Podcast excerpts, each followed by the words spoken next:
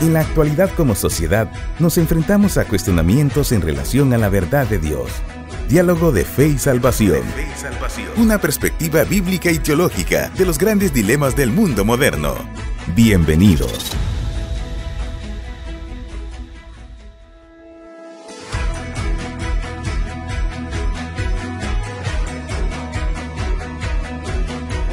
Muy buen día, apreciable audiencia, que el Señor les bendiga grandemente. Es un privilegio grande de parte del Señor el poder estar nuevamente con ustedes en su programa Diálogo de Fe y Salvación.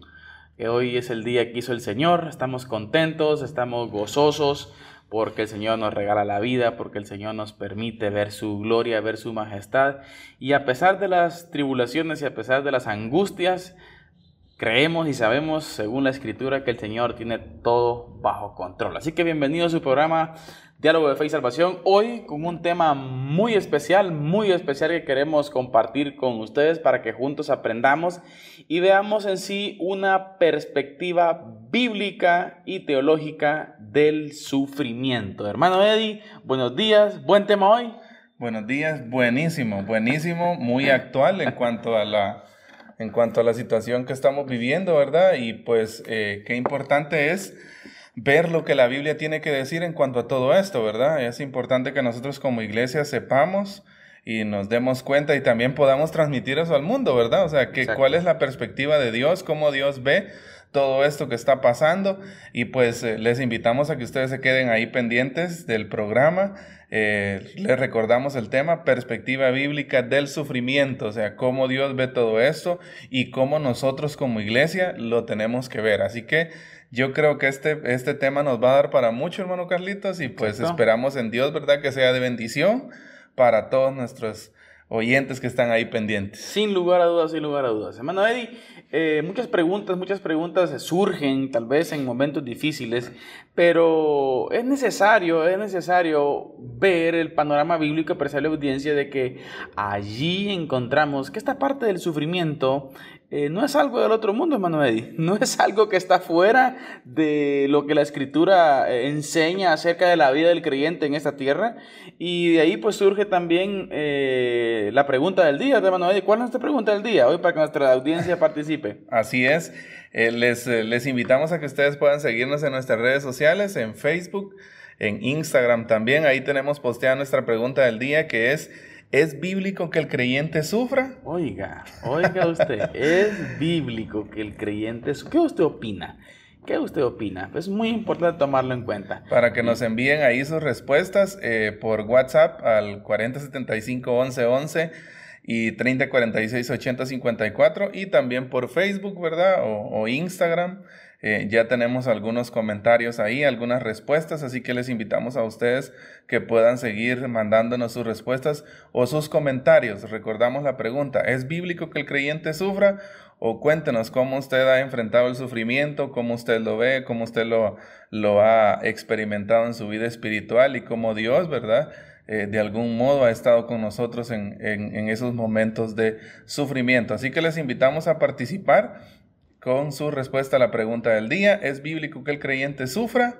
Es una pregunta y es una pregunta que a todos, ¿verdad? En algún momento nos toca responder. Así que les invitamos a que ustedes puedan enviarnos su respuesta. Ánimo, ánimo, apreciar la audiencia. Es un tema muy bueno, muy especial, en donde la escritura nos da una cátedra ahí sí que una cátedra de cómo, cómo los creyentes desde el principio, en la creación, en la historia, nos muestra eh, este tema es muy, muy, siempre ha sido actual, siempre ha sido, hoy en día surgen muchos, muchos cuestionamientos, ya lo vamos a ver ahorita durante el tema, pero antes de pasar a, nuestra, a nuestro desarrollo del tema, eh, queremos dejarles con una alabanza muy, pero muy especial. En lo personal, eh, es una de mis favoritas, hermano Eddie. Amén. es una de mis favoritas. Y eh, quisiéramos que toda nuestra audiencia ponga mucha atención lo que esta alabanza dice. El título es Por encima del sol, de nuestros hermanos Jonathan y Sara Jerez. Así que les invitamos a poder escuchar y ser deleitados y edificados con esta alabanza.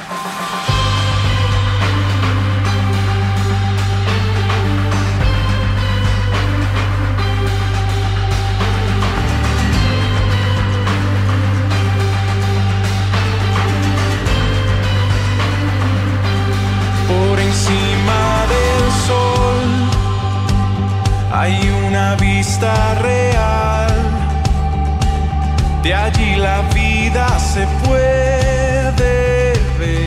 como es en verdad. Una visión celestial de todo lo terrenal.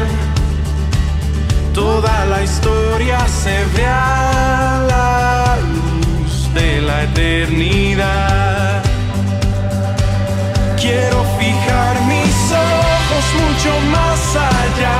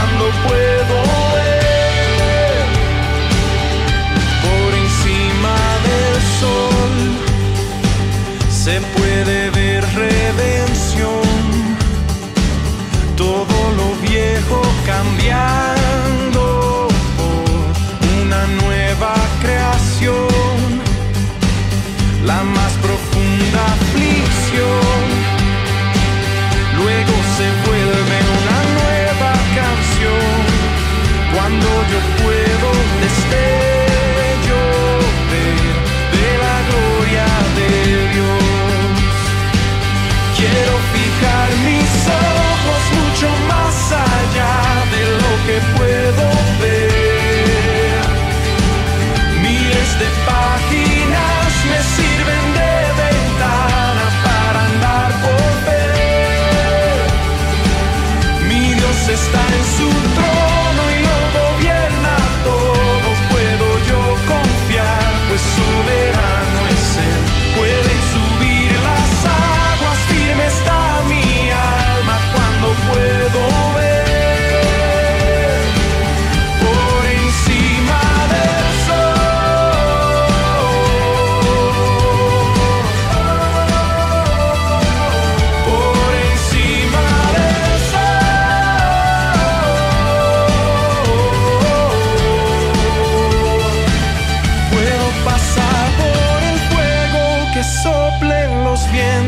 se agiten los mares, pues no hay sufrimiento que no dé buen fruto de vida a su tiempo. Mientras yo espero, puedo pasar por el fuego que soplen los vientos, se agiten los mares, pues no hay sufrimiento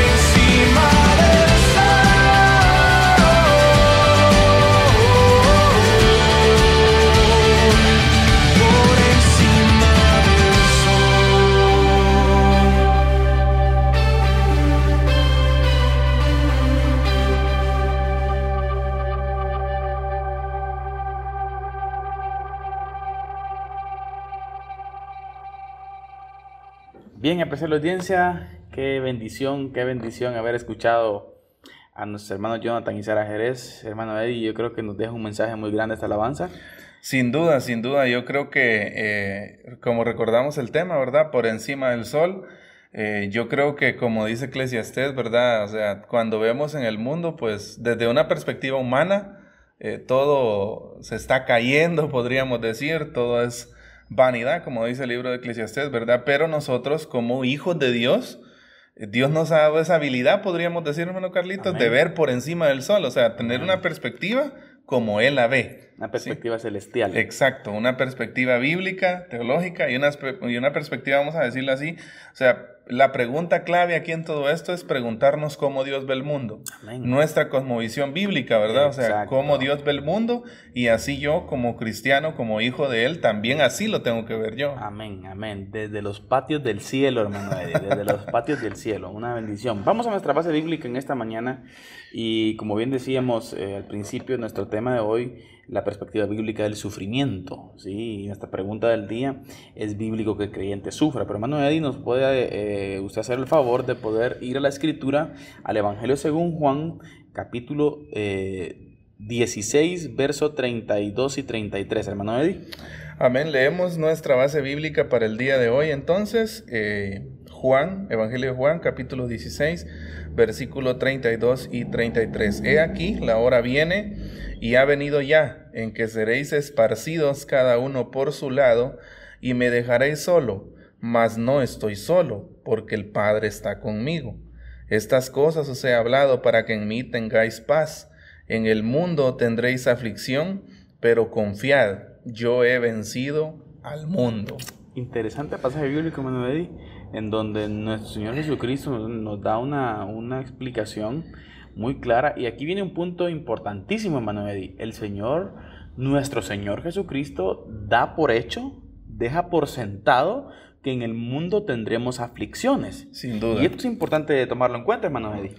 Así es, y yo creo que el contexto del pasaje es bien importante, eh, hermano Carlitos. ¿Por qué? Porque recordemos el momento que se avecinaba, ¿verdad? En, la vida de Jesús. O sea, no era un momento fácil, no era cualquier cosa.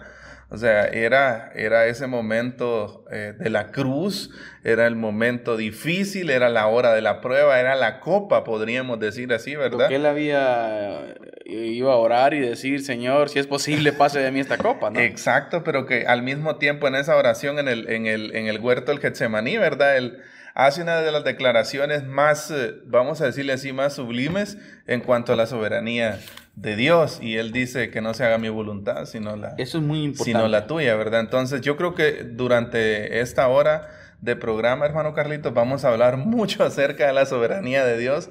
Vamos a hablar mucho acerca de lo que Dios tiene que decir en cuanto a esto. Entonces, eh, realmente el pasaje, eh, además de, ser nuestra base bíblica, este pasaje nos, nos transmite a nosotros eh, gozo también y consuelo, ¿sí? El pasaje dice, en estas cosas os he hablado, el versículo 33, para que en mí tengáis paz. La paz que sobrepasa todo entendimiento, de la que habla Pablo también más adelante en el Nuevo Testamento. Exacto. En el mundo, dice, tendréis aflicción, pero confiad, yo he vencido al mundo. Confío. Entonces, qué importante es darnos cuenta de que eh, Dios nos transmite, o Jesús, en palabras de Jesús podemos leer en este versículo 33, ese, cómo Él nos transmite esa paz y ese gozo, ¿verdad? Y, Lo da por hecho, hermano Eddie. La aflicción la da por hecha. Exacto. Vivimos en un mundo caído y eso es importante entenderlo, apreciable audiencia, en el contexto en que estamos viviendo hoy en día. Vivimos en un mundo caído, en un mundo en donde el pecado impera, en un mundo en donde la maldad impera, en donde el, un, un, digámoslo así, un altísimo porcentaje de la población mundial no conoce a Dios, ¿sí? Un altísimo porcentaje, digámoslo así, y si algunos lo conocen, lo conocen de una forma distorsionada. Entonces, lo que más abunda en este mundo es la maldad. ¿sí? Y el hombre es la causa y es, o como dicen hoy en día, el verdadero virus de este mundo es el hombre, ¿verdad? Es la, la humanidad. Entonces, eh, damos por sentado entonces de que las dificultades y las aflicciones van a estar. Y el Señor Jesucristo lo narra claramente. Ahora, es bien importante apreciar la audiencia y tomar un poco ahorita, hermano Eddie, comenzar a ver una perspectiva histórica acerca de esta temática. Tenemos que decirlo. Este es un tema, apreciable audiencia, con relación a la, al sufrimiento del creyente. Es un tema que tenemos que decir lo que es actual. Así es. Es, es un cuestionamiento actual, hermano Eddie, es un cuestionamiento el cual eh, les puedo decir que viene a ser tal vez puesto en tela de duda o en tela de juicio, hermano Eddie, de unos ¿qué? 40 años para acá. ¿Por qué? Eso es muy importante. ¿Por qué? Porque la historia, en la historia de la iglesia, si hablemos de la iglesia primitiva y nos podemos ir más atrás en el Antiguo Testamento, que vamos a ver un ejemplo también en el caso de Job, esto no había discusión, hermano Eddie. Exacto. Esto no había que preguntar. La iglesia primitiva, no, la iglesia primitiva no podíamos crear un programa de radio y, hacer la pregunta si es bíblico que el creyente sufra o no. Ellos sabían y lo tenían muy claro, hermano Sabían lo que era sufrir. Sabían lo que era el sufrimiento. Si vemos la Edad Media, si vemos la, iglesia primitiva, así en la Edad Media, la época de la Reforma, pre-reforma, post-reforma, hermano Eddie, nos damos cuenta que esto, este tema está ahí, hermano Eddie. No es para la iglesia, no es para la iglesia, es una sorpresa. ¿sí? No es para la iglesia algo que sorprende. Hoy en día en, la, en, la, sociedad actual en que vivimos y, en el ambiente eclesial también, hermano Eddie, creo que tenemos una perspectiva distorsionada acerca del sufrimiento. Y, y, podemos hablar un poco de por qué decimos de 40 años para acá. Porque de 40 años para acá, amados hermanos, ha surgido un movimiento carismático, que hay que decir, hermano Eddie, un movimiento carismático en donde encontramos ahí distintas herejías y que hay que decirlo como tal, hermano Eddie, herejías, ¿sí? En algún momento algunas personas dicen, no, eh, que el pueblo de Dios somos uno, que la unidad aquí, sí, yo, estoy de acuerdo en la unidad en Cristo, ¿ah? pero es que lo que, está, que vamos a abordar ahorita se, se refiere a una herejía total.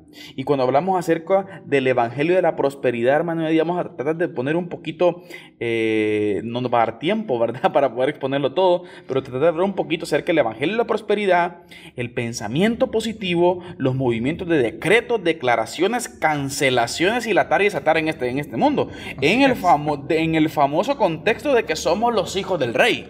Así es. Yo Mire qué distorsión tan grande, Manuel.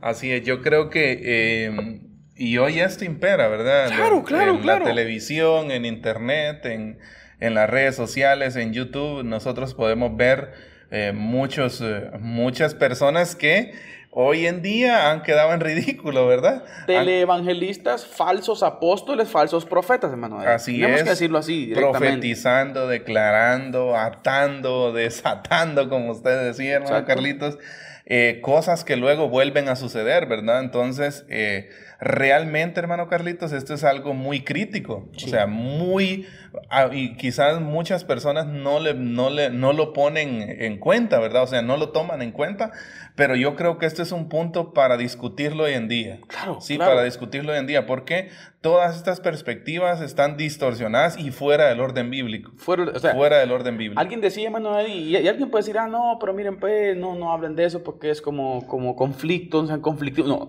dividir. La, no, apreciar la audiencia, perdón, apreciar la audiencia, pero esto no es el Evangelio de Jesús. Exacto. Y no vamos a venir a conciliar cosas que no son el Evangelio de Jesús.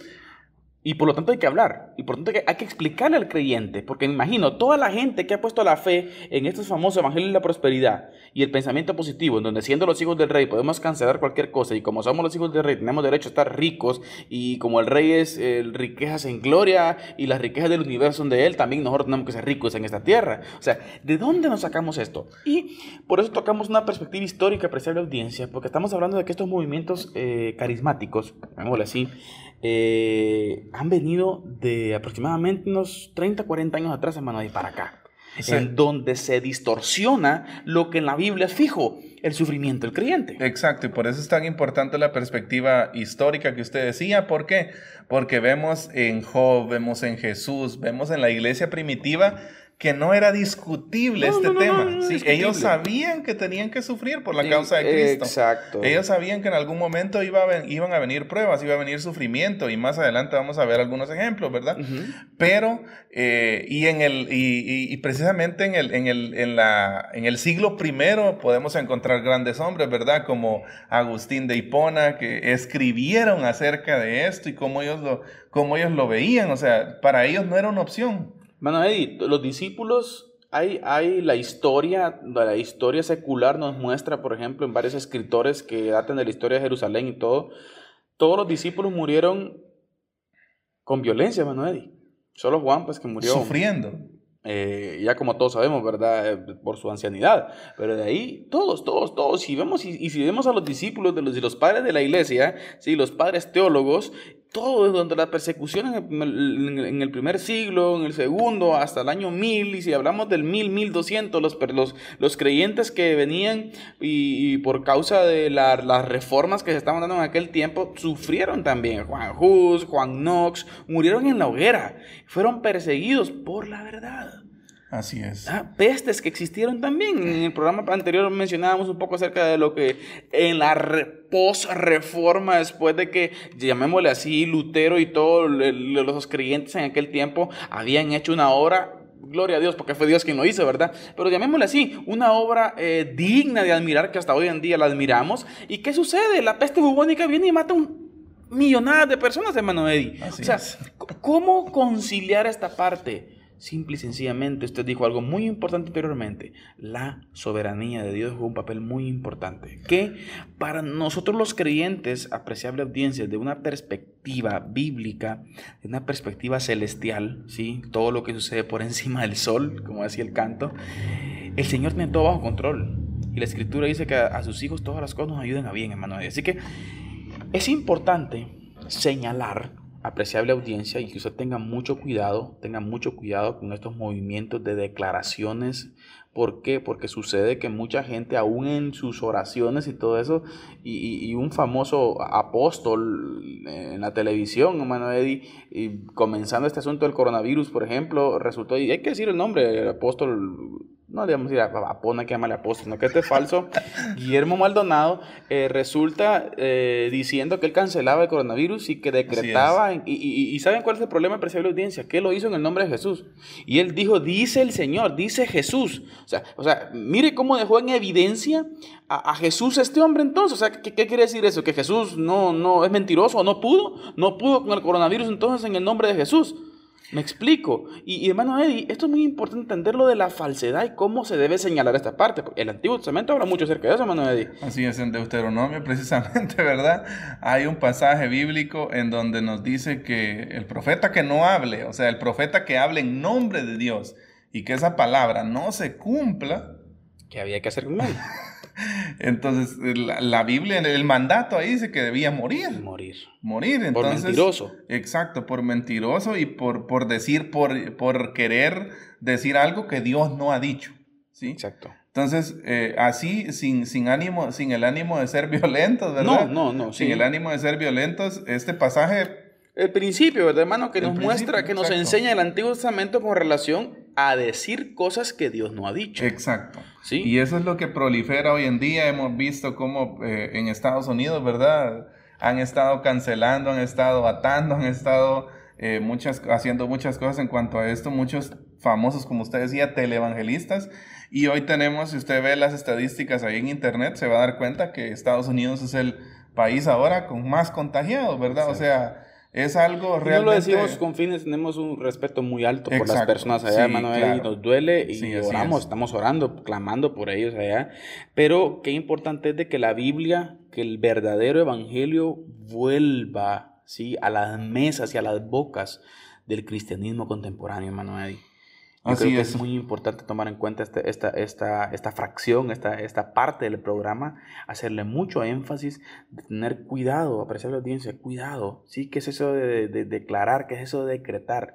Solo el Señor puede decretar cosas. Hubo un, famoso, un famoso ahí que, no sé, la vez pasada escuchaba yo que había un famoso eh, pastor de estos que decía que nosotros éramos Jehová Junior. Imagínese usted. Entonces, qué montón de realmente herejías, como herejías, usted decía Totalmente herejías que, conforme a la escritura y de acuerdo a una perspectiva bíblica del sufrimiento, son falsas, hermano Eddie. Así es. Son falsas. Definitivamente. La Biblia, la Biblia tiene su concepto y, y hay una perspectiva eh, celestial, la cual nosotros como creyentes tenemos que aferrarnos. Aferrarnos en esa paz en esa paz que sobrepasa todo entendimiento y dejar ya de, cuestiones de, que no son bíblicas. Así que tengamos mucho cuidado, eh, mis amados hermanos, con estos movimientos, con estos movimientos falsos. Usted debe de, ir mucho, mucho a su Biblia y darse cuenta qué es lo que la Escritura muestra al respecto. Así que ánimo con, este punto, porque eh, como, como, como iglesia del Señor estamos llamados a ubicarnos, ubicarnos y a saber soportar desde cualquier ángulo, desde cualquiera que sea la situación, eh, saber soportar los procesos de sufrimiento en esta tierra. ¿Por qué? Porque la Biblia afirma que esos procesos que ante nuestros ojos son malos, hermano Eddie, ante nuestros ojos humanos supuestamente son malos, humanamente hablando, la Biblia dice que son una bendición. Y después de este proceso, los ejemplos bíblicos nos muestran de que hay crecimiento, hermano Eddie. Y vamos a tratar de ver algunos ejemplos, ¿no? Así es, y yo creo que hay mucha, mucho, mucha tela en el tema bíblico que cortar sobre esto, ¿verdad? Yo creo que un pasaje de los más famosos que nosotros hasta de memoria no sabemos, pero quizás pienso que es uno de los pasajes que quizás no hemos entendido bien el significado. Romanos 8:28, ¿verdad? Pero sabemos que los que aman a Dios todas las cosas les ayudan a bien. Y, me llama también la atención como Pablo escribe a los Corintios en, en, una de sus cartas y él les dice, porque esta leve tribulación momentánea produce en nosotros un cada vez más excelente y eterno peso de gloria. O sea, lo que Pablo les está diciendo es que lo que nosotros suframos acá, o sea, lo más difícil que nosotros podamos sufrir aquí, no se compara con la gloria venidera que nosotros tendremos un día con Jesús. E importantísimo ver esa parte, eh, observar cómo lo que a nosotros como creyentes nos toca, y, tanto que lo repetimos, hermano y, y, versículos que a veces repetimos y, en algún momento hasta erróneamente los vanamente se repiten tanto y no se entienden que es el propósito del Señor, por ejemplo, en la oración modelo, ¿no? Padre nuestro que estás en el cielo, ¿no? Exacto. Eh, que tu nombre sea santificado, santificado sea tu nombre. Y que dice, hágase tu voluntad, oiga. Así es. Hágase tu voluntad, así como tu voluntad es en el cielo, que se haga aquí en la tierra. La pregunta es esta, hermano Eddie, ¿cómo está el cielo? ¿Ah? Según, acorde a la voluntad del Señor, el, el, cielo es una bendición, ¿no? es, algo, como usted decía, incomparable. Así es. Entonces, les estamos, y mire que se lo decimos todos los días y luego nos contradecimos en nuestras oraciones. Es eh, eh, el detalle, ¿no? Cuando le decimos, Señor, hágase su voluntad. Y la Biblia afirma claramente que la voluntad de Él es, es buena, es agradable y es perfecta. Por lo tanto, para mí y para usted, apreciable oyente que nos escucha, para usted y para mí, la voluntad de Dios es lo mejor que nos puede pasar. Exacto. Bien, ya como usted lo acaba de citar, es buena, agradable y es perfecta. Ahora, lo que a nosotros nos choca, ¿verdad? Es que muchas veces la voluntad de Dios no va de acuerdo con lo que nosotros queremos. Eh, nuestros gustos. Exacto, lo que nosotros deseamos o, o, lo que usted sabe que nosotros siempre esperamos cosas, ¿verdad? Siempre como que tenemos cierta digamos, cierta... En nuestra naturaleza está. Exacto, cierta... planificamos nuestras cosas y esperamos que sucedan así, así, así, ¿verdad? Pero ¿qué pasa cuando nuestros planes se mueven? Y, que, y bueno, hay, hay veces que nuestros planes se mueven para bien, ¿verdad? Pero hay veces que nuestros planes toman un rumbo que nosotros jamás nos imaginamos. Y empiezan tiempos difíciles. Exacto. Empiezan tiempos de sufrimiento. Y cómo nosotros vemos eso es clave. ¿Por qué? Porque yo pienso que, este es, personalmente, hermano Carlitos, es uno de los temas que pienso que son más profundos. El poder. Y yo pienso, y, y en mis oraciones yo siempre le pido al Señor que sea que Él me muestre su voluntad. O sea, yo pienso que una de nuestras peticiones claves en nuestra oración es, Señor, enséñame tu voluntad. Amén.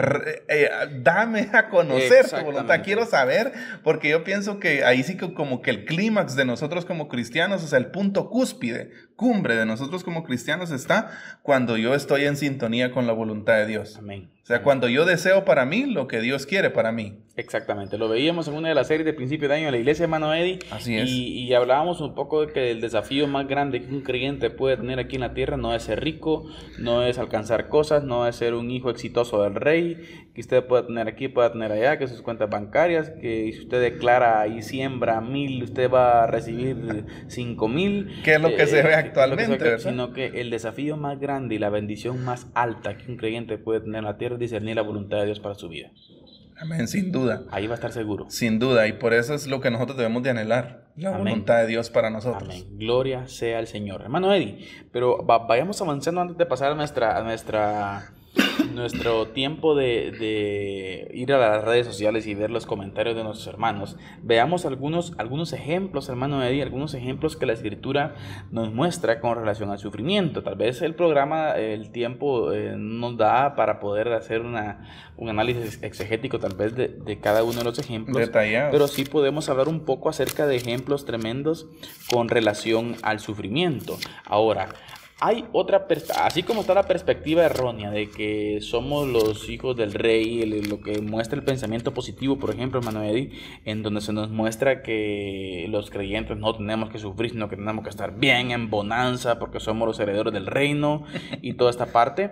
También puede existir dentro de la misma escritura, eh, perdón, dentro de la misma concepción humana de la escritura, eh, algunos errores, como por ejemplo, solo se sufre cuando se peca.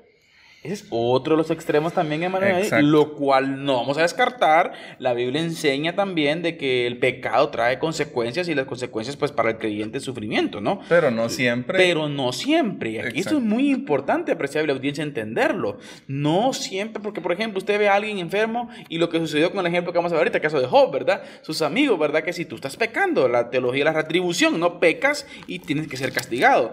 Y no vamos a decir, apreciable audiencia, de que en la teología de la retribución eh, no es verídica, es verídica. El pecado trae consecuencias y trae sufrimiento. Sí que es una de las causas por el cual puede haber sufrimiento, pero también queremos dejar dicho eh, de que eh, un hombre justo, sí, también puede sufrir, hermano Eddie. Pienso que algo para analizar sobre este punto es que cada caso de sufrimiento es particular cada, cada, no podemos nosotros generalizar, ¿verdad? No, no, O sea, no podemos decir el que sufre, sufre por esto. Exacto. Cada caso en sí es muy particular y tiene, sus, tiene su, su, análisis, ¿verdad? Porque en la Biblia sí vemos casos de retribución. O sea, vemos casos en donde alguien pecó y, eso y le vino sus consecuencias. Por ejemplo, Ananías y Zafira, hermano. Exacto. Ananías y Zafira, ¿no?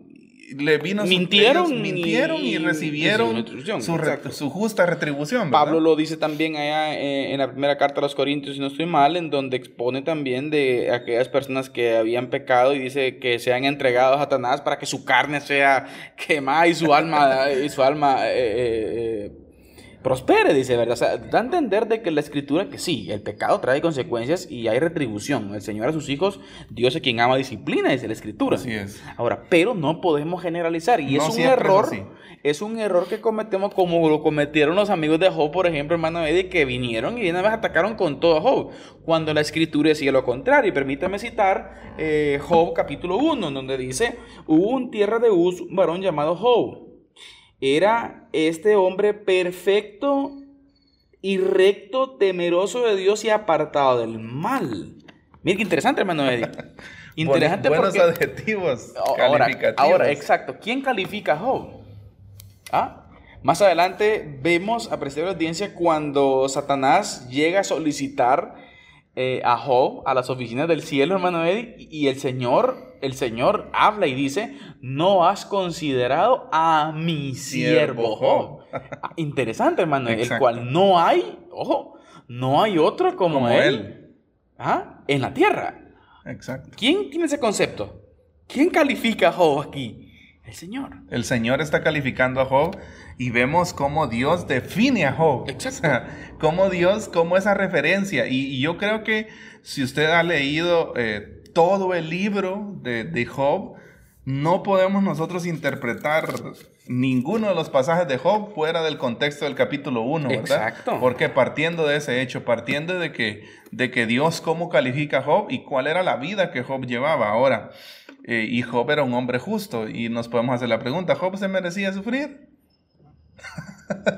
No, desde la perspectiva humana. Desde la perspectiva que nos da el capítulo 1. O sea, Job vivía una vida justa, recta y piadosa delante de Dios. ¿sí?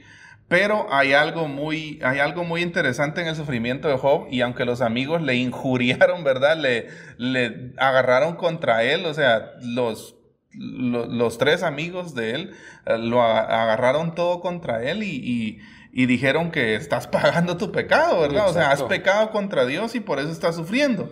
A pesar de eso, Job dice que en ni un momento eh, le falló a Dios, ¿verdad? O sea, pecó contra Dios. De una que directa, ¿no? Directa de ejecución, de ejecución de pecado. Cuando Sí, hay que, hay que explicar esta parte también, eh, amados hermanos, cuando eh, el, el, relato completo del libro de Job nos muestra ciertas falencias que habían dentro del carácter de Job. Claro. Job en algún momento como humano, como humano, como una naturaleza pecaminosa, ¿verdad? Allí, hermano Eddie, encontramos de que, de que él en su momento duda, él en su momento reclama, él en su momento le dice a Dios, Señor, mis oraciones no llegan a ti, ¿o qué? Y, vemos como el Señor en el capítulo... Eh, 39, si no estoy mal, viene y lo pone en su lugar, ¿no? Y el Señor viene y en este, en este grandísimo capítulo donde le dice, ¿dónde estabas tú el día que yo fundé la tierra? O sea, si vemos ciertas falencias, Job al final de, de, esta, de este sufrimiento severo, hermano, y no sé si ha habido o habrá otro como el sufrimiento de Job. Job llega al final de esta situación, hermano, y dice, antes de oídas te había oído, pero ahora mis ojos te ven. En algún momento Job se humilla, dice, Señor, al escuchar la, la, clase magistral que el Señor le da de cómo creó ¿no? el universo, en rasgos que da de cómo es el universo y cómo lo creó, Job dice, Señor, me voy a poner la mano en mi boca y me callo. Exacto. Interesante, hermano Eddie. Así que estamos observando entonces el primer ejemplo. Hermano Eddie, Job. sufrió. Sí, sufrió fuertemente ya usted conoce la historia, quisiéramos leer la detalle, usted se dio cuenta que él perdió todo lo que tenía, que no era poco. Él perdió sus hijos, ¿sí? Él perdió todo, todo, todo, todo. Y eso nos lleva, nos lleva a venir y decir entonces que la perspectiva bíblica del sufrimiento nos muestra de que el creyente, eh, por la fe, hermano Eddie, sí puede sufrir. ¿Estamos de acuerdo en eso? Así es. Sí puede sufrir el de audiencia. Los motivos pueden ser la soberanía de Dios número uno. Los motivos pueden ser también un sistema pecaminoso que impera en esta tierra, hermano, número dos. Y número tres, el pecado humano. ¿Sí? Las consecuencias del pecado. Entonces eso es muy importante tomarlo en cuenta. Ahora, bueno, Eddie, ya creo que estamos con el tiempo para poder llegar a nuestra parte eh, intermedia del programa, en donde vamos a, observar lo que las redes sociales dicen. Algunos pastores estuvieron ahí pendientes de Mano Eddie Así es. y se comunicaron. Y vamos a nuestra, a nuestra eh, parte intermedia del, del, programa, en donde vamos a observar lo que algunos pastores eh, respondieron con relación a la pregunta del día. ¿Es bíblico que el cristiano sufra, hermano Eddie?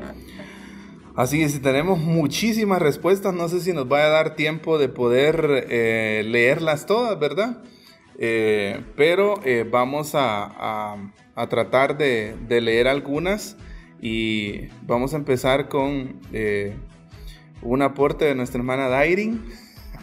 Nuestra hermana Dairin Girón de Zuquino siempre está ahí pendiente del programa. Y ella nos dice, ella cita Isaías 53.3, en donde dice, despreciado y desechado entre los hombres, varón de dolores, experimentado en quebranto, y como que escondimos de él el rostro, fue menospreciado y no lo estimamos. Sí, dice ella, el mismo Jesús nos puso ejemplo de sufrimiento, como esperamos nosotros no sufrir. O sea, si Jesús nos puso el ejemplo. Entonces, eh, y ella cita uno de los puntos bien importantes que estamos viendo en nuestro programa hoy, que es el de la soberanía de Dios. Como, y eso creo, hermano Carlitos, que en Job es un, en el libro de Job es un buen punto para poderlo analizar también. O sea, ¿qué propósitos tiene Dios detrás del sufrimiento de, de una persona justa y piadosa como Job, verdad? lo vamos a ver, vamos a ver ahorita adelantito. Exacto, entonces eh, eh, también nos escribe hermana eh, Daily de León. Hermana Daily, de León también está siempre ahí pendientes, pendiente escuchando el programa. Ella dice, vemos como dice la primera carta del apóstol Pedro, que Cristo sufrió por nosotros y nos ha dejado ese ejemplo que también nosotros tenemos que sufrir. Pues para esto fuiste llamado, dice, porque también Cristo padeció por nosotros dejándonos ejemplo para que sigamos sus pisadas en 1 Pedro 2.21. También en Juan 16.33, que es nuestra base bíblica de hoy, ella nos comenta nos dice estas cosas os he hablado para que en mí tengáis paz. En el mundo tendréis aflicción, pero confiad, yo he vencido al mundo. Jesús nos dice en su palabra que tendríamos aflicciones en este mundo, pero ahí mismo nos dice, tranquilos, ¿verdad? Confiad en mí, que yo he vencido al mundo. Así que sea cual sea nuestro sufrimiento, hay que confiar en Dios y tener paz, porque muy pronto se acabará todo, todo tipo de sufrimiento cuando estemos con Él allá en gloria. Amén. Amén. Saludos a nuestra hermana Daily que siempre se reporta con nosotros. ¿Más comentarios, hermano Carlitos? Amén. Eh, también, hermano, él se reporta con nosotros nuestro hermano Saúl Zuquino y nos, nos, responde de la siguiente forma. En la Biblia encontramos que no solo un creyente, sino los grandes siervos de Dios sufrieron por diversos motivos y también por la causa del Evangelio o su fe. El problema es que ellos aprendieron a contentarse no importando su situación, más bien se regocijaban nosotros como cristianos en esta era de la prosperidad, a la gente se le ha vendido que esto es estar en pecado. Él comenta este patrón que hablábamos al principio, ¿verdad? Se nos muestra este asunto. También el pastor Isaías Flores eh, nos muestra y nos dice, los sufrientes nos forman al carácter, los sufrimientos nos forman al carácter de Cristo, así que son de gran beneficio para nuestra vida. Hermano Eddie. Amén. También nos escribe el pastor Enob Isaí Morales. Él dice, dice el Señor en su palabra que si sufrimos por causa de su nombre somos bienaventurados. Entonces él dice que sí es bíblico sufrir, ¿verdad? También nos escribe eh, hermano pastor Danilo Osorio Torres, citando también la base bíblica que tenemos hoy, de En el mundo tendréis aflicción, de Juan 16:33. También, hermano Yacid Faisal nos escribe, los creyentes estamos sujetos a pruebas y sufrimientos. Entonces, y él cita algunos ejemplos ahí, ¿verdad? Para eh, justificar, vamos a decir así, su, respuesta. También nos escribe el pastor Rudy Orellana Aldana, también citando 1 Pedro 4:12. También, eh, también nos escribe Douglas Osorio, pastor también. También un saludo cordial para él, dice, para que podamos recibir parte de su vida y su naturaleza. Tiene que guiarnos por extraños caminos a través de todo tipo de circunstancia. Él nos doblega a través de los padecimientos y nos purifica en el horno de la humillación y a través de todo esto aprendemos a conocer sus buenos caminos y su buena voluntad para con nosotros. Amén, amén. Importante ver también último comentario, hermano Eddie. Eh, leemos, hermano Manuel Ramírez, dice, porque es tiempo de que el juicio comience por la casa de Dios. Y si primero comienza por nosotros, ¿cuál será el fin de aquellos que no obedecen el Evangelio de Dios? Dice, y él cita 1 Pedro 4, 19, que es de la importancia de esto, ¿verdad? mismo nuestro hermano Manuel Vázquez, un saludo especial al pastor Manuel Vázquez, Manuel Elmer García también presenta su respuesta, pastor Neri Brenes también, hermano gracias a todos los pastores porque eh, estuvieron pendientes de, del programa y respondieron pues a esta pregunta, es bíblico que el creyente sufra y ya estamos viendo de que sí, sí, es bíblico. Así que ánimo, apreciable audiencia en estos momentos que estamos viviendo. Eh, parecieran ser momentos en donde todo se cae, como usted bien decía, Manuel, pero no es así.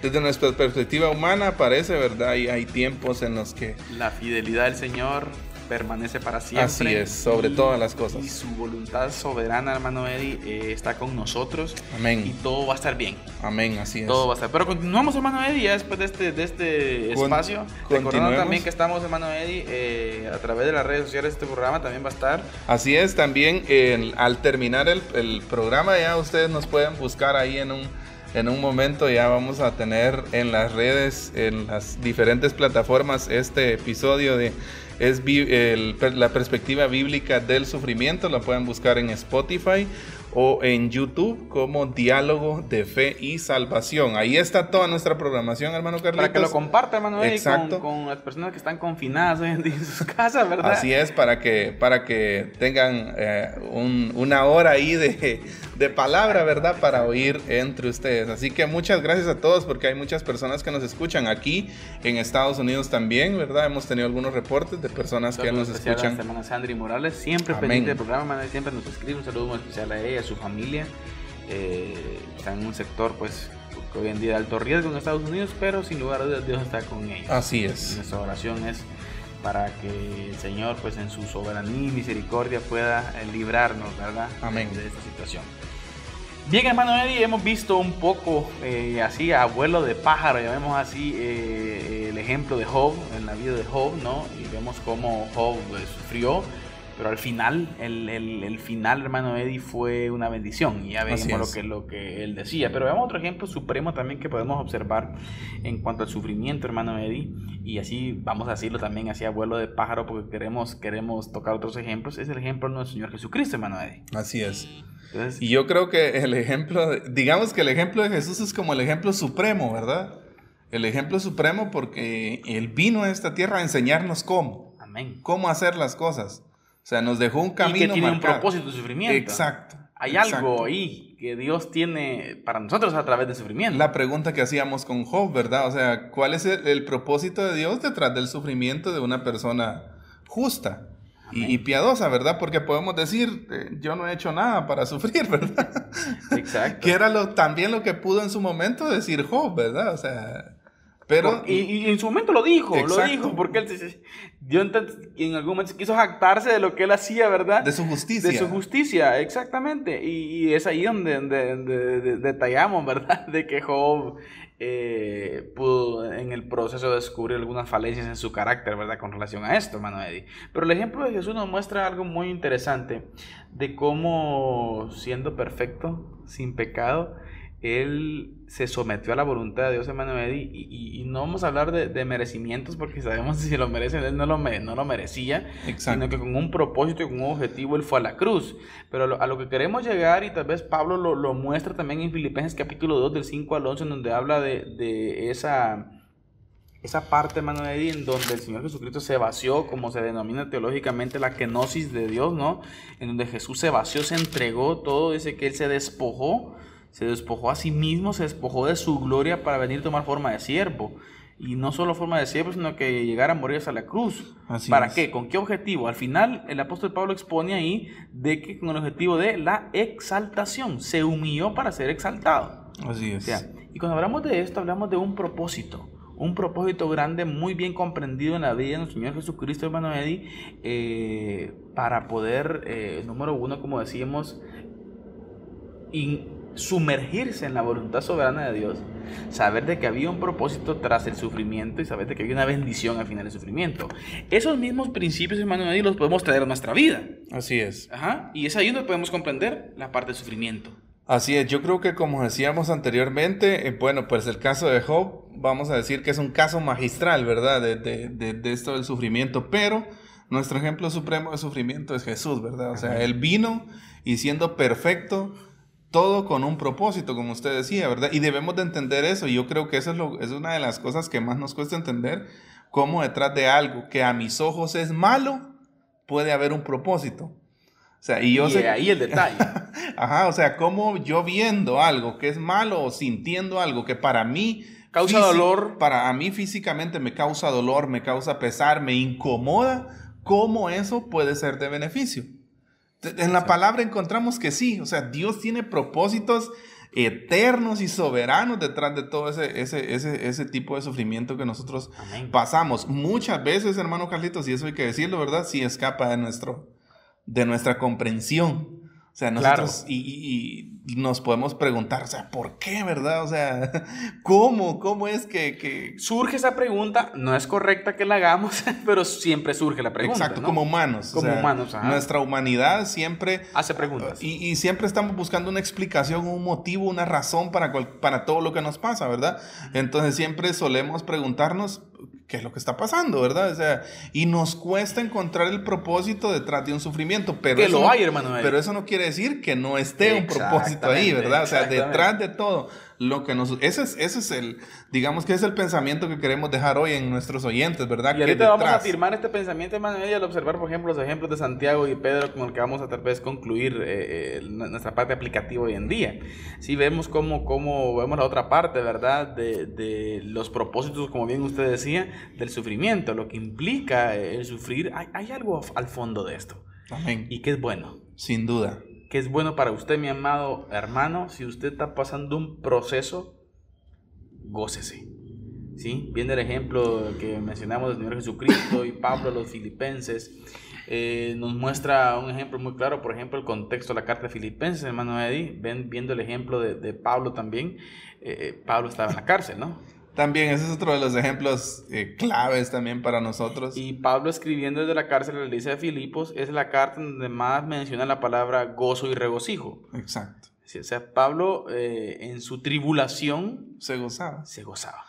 Viene, cuando yo leo Filipenses, eh, viene a mi mente y, veo que se mencionan frases como mis prisiones, en, en cadenas y, todo, o mis cadenas, ¿verdad? Pablo menciona eso. Pienso, o sea, yo, y yo digo, desde una perspectiva humana, hermano Carlitos, ¿cuál sería la primera petición de alguien que está en la cárcel? O sea, que sea liberado, ¿verdad? Pero vemos en, eh, en, las, en, las, o sea, en, las, eh, en las cartas que Pablo escribió desde la prisión, vemos como en ninguna de estas Pablo ruega por eso, sino que Pablo dice, mis, mis prisiones han redundado en el avance del Evangelio. Aún en mis prisiones la gloria del Señor se manifiesta. Exacto, y cuando él pide que los creyentes a los que les escribe la carta oren, él dice, oren para que se abra puerta para predicar el Evangelio, ¿verdad?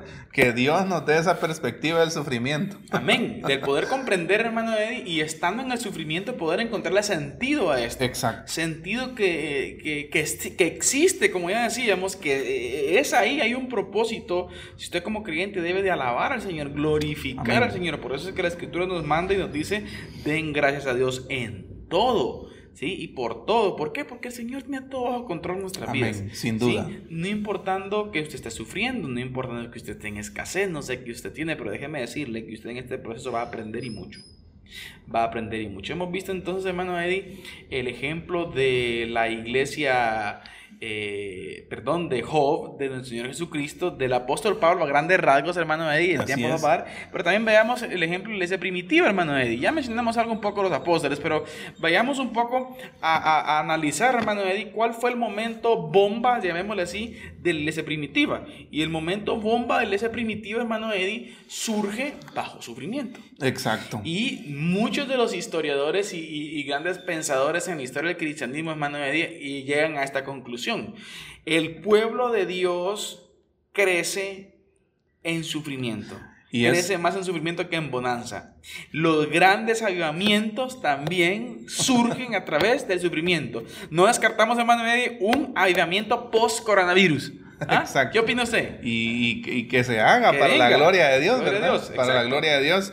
Y eso es bien importante notarlo porque vemos, como usted decía, en el libro de los Hechos la iglesia padeció persecución, ¿verdad? Exacto, mucho padeció Exacto, muchas personas. Y, hay muchas cosas que no se narran en la historia bíblica, podríamos decir, ¿verdad? Y en los, pero en los libros de historia así está, cómo los cristianos sufrieron, cómo los cristianos eh, estuvieron bajo el yugo muchas veces de, de, emperadores malvados, de, de reyes malignos pero que a pesar de todo eso, ese, como usted decía, y eso es algo que llama mucho la atención, cómo esos periodos de persecución fueron los tiempos también de máxima expansión del Evangelio. ¿Por qué? Porque las personas donde quiera que iban, ahí llevaban su llevaban el Evangelio de Jesús, o sea, llevaban sus convicciones. Vivenciales, eran vivenciales. Hermano Eddie, y cabe mencionar que aparte de la persecución que existía también, hermano Eddie, también existía lo que, lo que es el hambre. ¿No? Eran, eran tiempos en donde, en donde había mucha hambre en, aquellos lugares, mucha necesidad, y lo vemos reflejado, por ejemplo, en la, en la, ofrenda que el apóstol Pablo pues reúne para llevar a Jerusalén, ¿no? y podemos ver bajo un contexto, la iglesia primitiva, en sufrimiento. Pero como usted ya bien decía, la audiencia, fue el momento en donde la iglesia creció y maduró más. Y lo confirma la Biblia, hermano Eddie Amén. Sí, lo confirma la Biblia en nuestros siguientes ejemplos que vamos a observar ahorita. Por ejemplo, hermano, vamos avanzando porque ya estamos llegando al final de nuestro programa. Y ya podemos ir aterrizando un poco, hermano, en la parte aplicativa del sufrimiento. Hemos dejado bien claro de que el creyente puede sufrir. Sí. sí. ¿Ya? Dejamos bien claro que el creyente puede sufrir. ¿Qué circunstancias? Número uno, decíamos, la soberanía de Dios. ¿Sí? Puede ser el sistema pecaminoso en el que vivimos, en esta, que impera en esta tierra, esa influencia para ello, el mundo, ¿sí? la maldad, ¿sí? y también, hermano, el pecado humano, ¿sí? la acción, la ejecución de cosas que van en contra de la voluntad del Señor, los cuales tienen consecuencias terribles para la vida del creyente en este caso, hermano. Pero Veamos ahora, hermano el sufrimiento desde una perspectiva eh, de Santiago. Y Santiago nos muestra una perspectiva tremenda, hermano Eddie.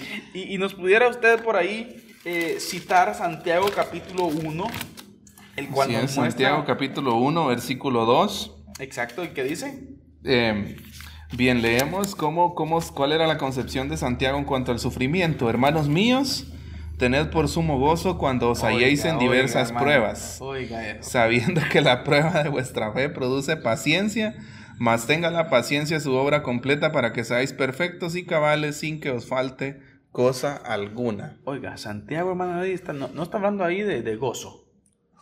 Está hablando de gozo. sumo gozo, un, gozo más alto, más, arriba, supremo, ¿sí? como quien dice el mero patrón de los gozos, ¿ah? el mero jefe de los... Sí, el texto va a entender eso literalmente, el mero patrón de, lo, de, de, de los gozos es lo que aquí Santiago muestra. Entonces, mis amados hermanos, Qué bendición el observar de que existe un propósito. Y Santiago, hermano Eddie, eh, expone ahí, expone ahí unos propósitos los cuales vamos así detalladitamente, hermano, y decirlos qué es lo que, por qué Santiago dice que nos gocemos.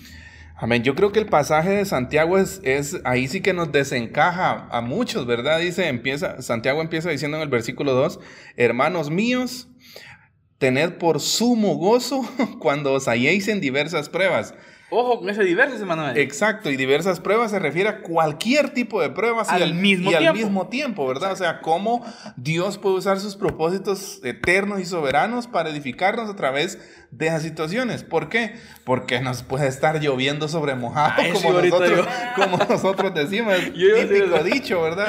Exacto. De nosotros. Una tras otra y al mismo tiempo. Exacto. Y Santiago dice, gócese. Gócense. ¿Por qué?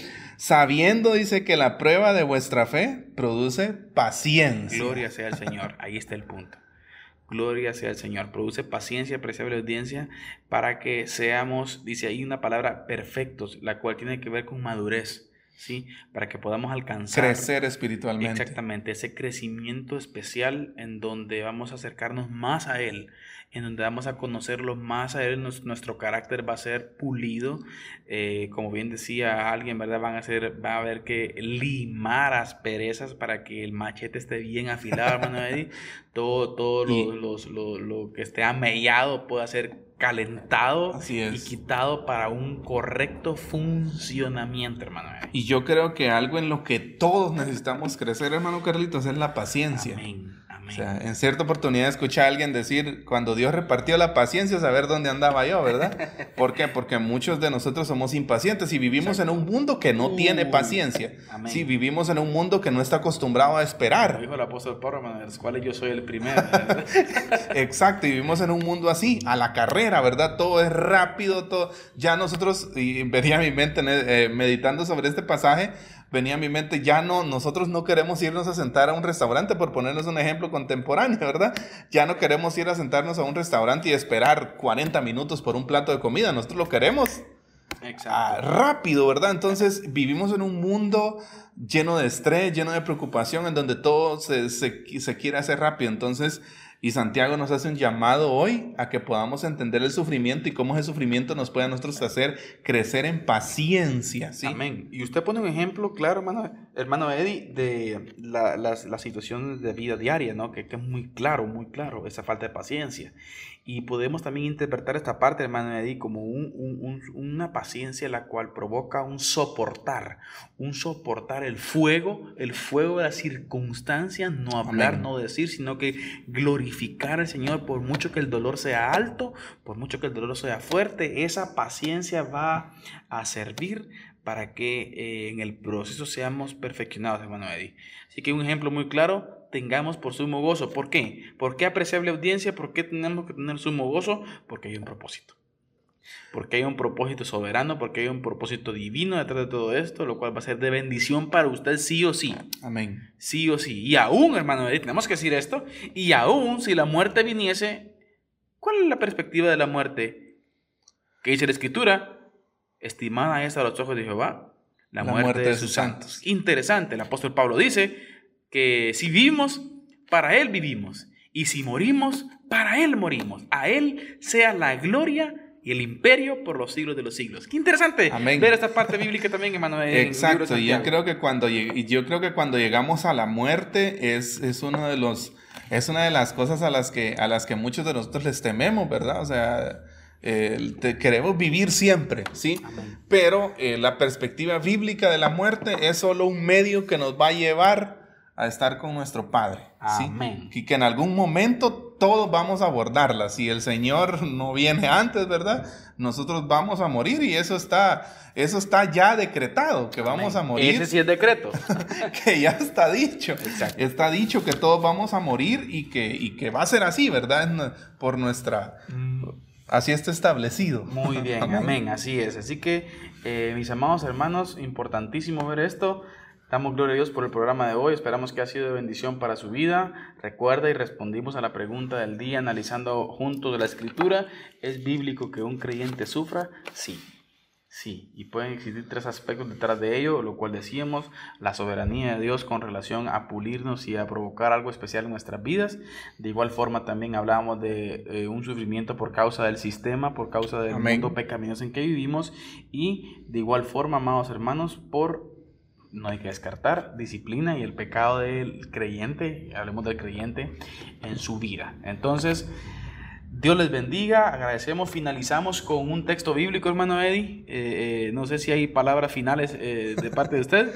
Pues solo decirles, pues solo animarnos, ¿verdad? Entre, en esta crisis, en este tiempo de crisis, que no nos desesperemos, ¿verdad? Como ya lo hemos dicho, hacer un llamado a la calma, confiemos en el Señor. Dios tiene un propósito, sin duda que Dios lo tiene. Dios tiene un propósito divino detrás de todo esto y algo vamos a aprender, de seguro. Y ha sido un privilegio compartir este tema, hermano Carlitos, tan especial y tan actual hoy en día, ¿verdad? Amén. Que Dios nos ayude. Y finalizamos con un texto bíblico en 1 de Pedro, capítulo 5, verso 6. Dice, humillaos pues bajo, bajo la poderosa mano de Dios, para que Él os exalte cuando fuere tiempo, echando toda vuestra ansiedad sobre Él, porque Él tiene cuidado de vosotros. Sean sobrios y velen, porque vuestro adversario el diablo, como león rugiente, anda alrededor buscando a quien devorar, al cual resistid firmes en la fe sabiendo que los mismos padecimientos se van cumpliendo en vuestros hermanos en todo el mundo. Mas el Dios de toda gracia, que nos llamó a su gloria eterna en Jesucristo, después de que hayáis padecido un poco de tiempo, Él mismo os perfeccione, os afirme, fortalezca y establezca. A Él sea la gloria y el imperio por los siglos de los siglos. Amén. Que Dios les bendiga, apreciable audiencia. Gracias por haber estado en su programa Diálogo de Fe y Salvación. Recordándoles nuestra frase del día, que la expresión más alta de alabanza y adoración a nuestro Dios es la obediencia. Amén. Dios les bendiga grandemente. En la actualidad como sociedad nos enfrentamos a cuestionamientos en relación a la verdad de Dios. Diálogo de Fe y Salvación. Una perspectiva bíblica y teológica de los grandes dilemas del mundo moderno. Hasta la próxima edición.